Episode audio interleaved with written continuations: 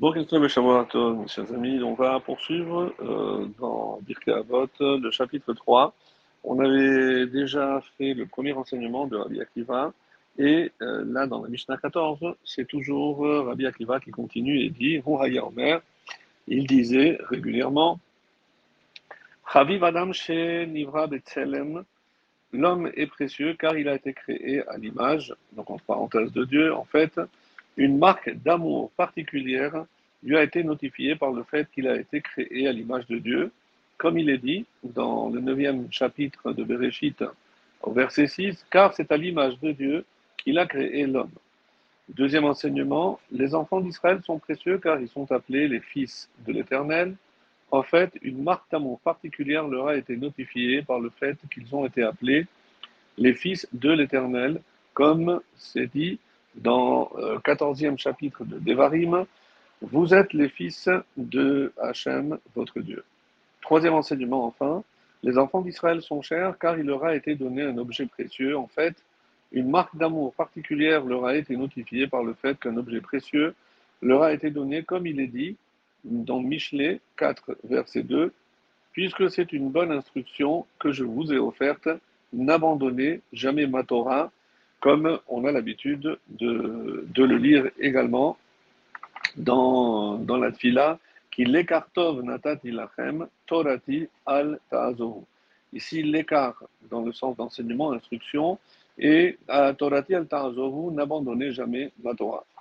Alors, écoutons ce que a à nous dire le commentaire de Rabbi Novadia de Barthénora. Donc, je rappelle, on est dans la Mishnah 14.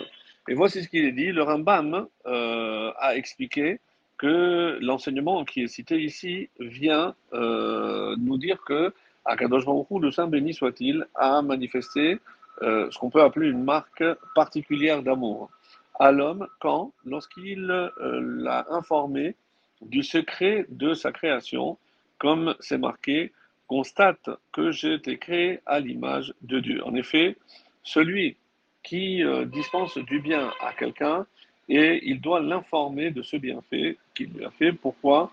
Parce qu'il lui montre davantage d'affection que s'il lui avait prodigué un bien, mais que son tranché hein, ne, ne, serait pas peut-être suffisamment important à ses yeux pour qu'il daigne l'informer de ce bienfait. Donc quand on fait un cadeau, il faut le notifier au bénéficiaire. Ce qu'il ressort de cet enseignement. On peut par ailleurs expliquer aussi ce passage de la manière suivante, dit Barthénora, une marque particulière d'amour lui a été notifiée, vient nous enseigner qu'il s'agit ici d'un amour dévoilé et connu pas simplement à celui qui est l'objet de cet amour, c'est-à-dire nous, le peuple juif, mais au monde entier. En effet, ce n'est pas simplement un amour discret que Hachem éprouve pour l'homme lorsqu'il l'a créé, mais un amour qui est dévoilé à tous les autres éléments de la création. Et enfin, puisque c'est une bonne instruction que je vous ai offerte, en effet, l'avènement euh, tout entier de la création, comme il est rapporté dans Bereshit au premier chapitre, le verset 10, Dieu vit que c'était bon, eh ben, ne fut réalisé que pour la Torah, qui elle-même est appelée l'écart. N'oublions pas que même le premier mot, Bereshit, comme l'expliquait d'ailleurs euh, Rashi, Bishvil Reshit, c'est pour la Torah, pour le peuple juif que Dieu a créé le ciel et la terre.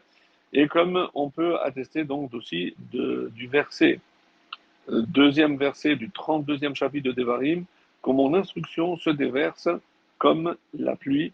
Et c'est euh, encore une fois la même, le même enseignement. En hébreu, ça donne Ya'arov Kabmatar Likri dans la paracha de Ha'azidon. Donc, euh, l'écart, on retrouve ici le, même terme, l'écrit, mon instruction, se déverse, Ya'arov Kamata, comme la pluie. Et le Midrash Shmuel, sur cet enseignement, donc on avait dit qu'il avait l'habitude de dire aimer est l'homme qui a été créé à son image.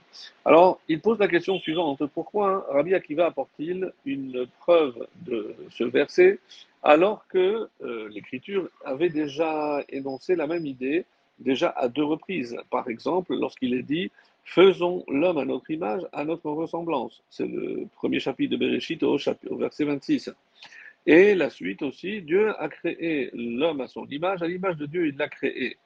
On peut aussi, il, aurait pu dire simplement, l'homme est grandement aimé par Dieu puisqu'il a été créé à son image, comme il est dit, et on rapporterait euh, le verset de Bereshit.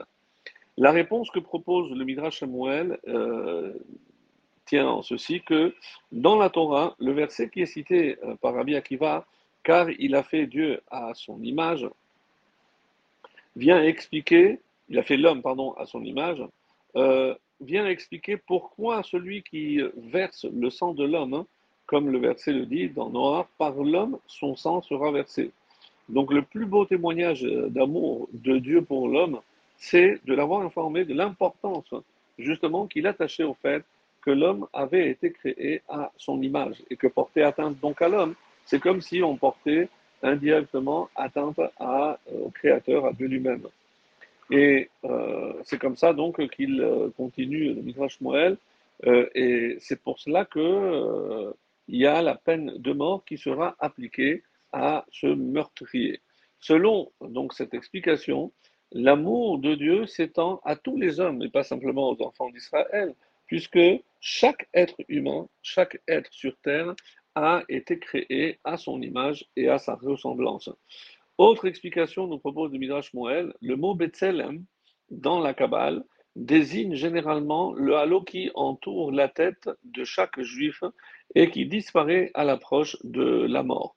Donc comme une sorte de nuée, d'une lumière qui l'entoure, et ce halo provient justement du rayonnement de la présence divine qui, euh, depuis qu'on a reçu la Torah au Sinaï, réside sur les enfants d'Israël uniquement, pour les protéger des dangers physiques et spirituels.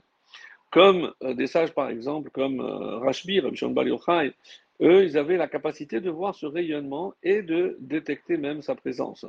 De cette, de cette façon-là, ils pouvaient savoir si une personne était injuste ou un méchant et qui est un foyer de force néfaste et ne bénéficie pas de ce rayonnement.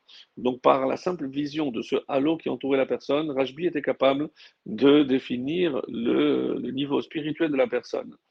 D'après cette optique, continue le Mirage Moël, Rabbi Akiva parle uniquement de l'amour de Dieu pour l'homme, par excellence, c'est-à-dire Adam. Adam, l'homme universel, le premier homme, qui avant justement le péché originel se trouvait au niveau spirituel le plus élevé qu'un homme ait pu atteindre et qui ne peut être atteint aujourd'hui que par un juif, parce qu'il est créé à l'image de Dieu, parce que son âme et sa force vitale euh, émanent directement du Créateur.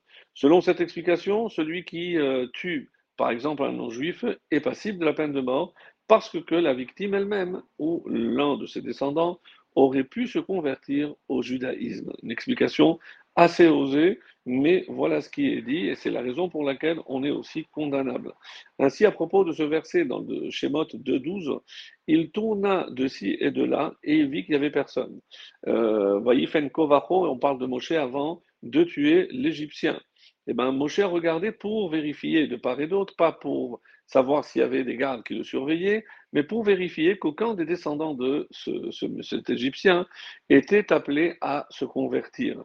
De cette façon-là, le verset, celui qui verse le sang de l'homme, par l'homme son sang sera versé, signifie que celui qui tue un non-juif est passible de mort parce qu'il a versé le sang de l'homme, c'est-à-dire du descendant éventuel de la victime qui aurait mérité d'ailleurs cette appellation d'homme, quand une fois qu'il euh, aurait adhéré au judaïsme.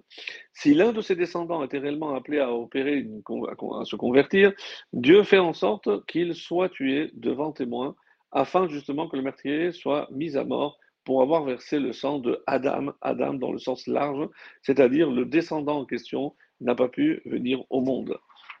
Rabbi Yitzhak offre une autre explication différente de notre Mishnah. Et pour conclure, d'après lui, Rabbi Akiva s'oppose à la recommandation d'Akavia Menalen qui avait dit, je vous rappelle, considère trois choses afin que tu ne sois pas livré aux mains de la faute, de la transgression. Sache d'où tu viens, où tu vas et devant qui tu es appelé à rendre des comptes parce qu'elle peut conduire à la dépression. Il affirme au contraire que le fait de regarder les aspects positifs de l'existence, au contraire, incitera l'homme à réaliser son potentiel spirituel. Par exemple, s'il pense à ses origines, il doit se rappeler qu'il a été créé à l'image de Dieu.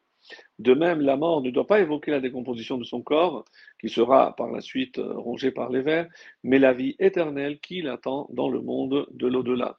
Et bien enfin, la dernière suggestion d'Akavia, sache devant qui tu euh, es appelé à tu es appelé pardon, à euh, rendre des comptes, n'aura pas les effets escomptés si on ne comprend pas que les mitzvot ont été donnés aux euh, enfants d'Israël justement pour leur permettre d'accumuler des mérites et d'acquérir ainsi une part dans le monde futur, comme le dit Rabbi Hanania ben Akashia.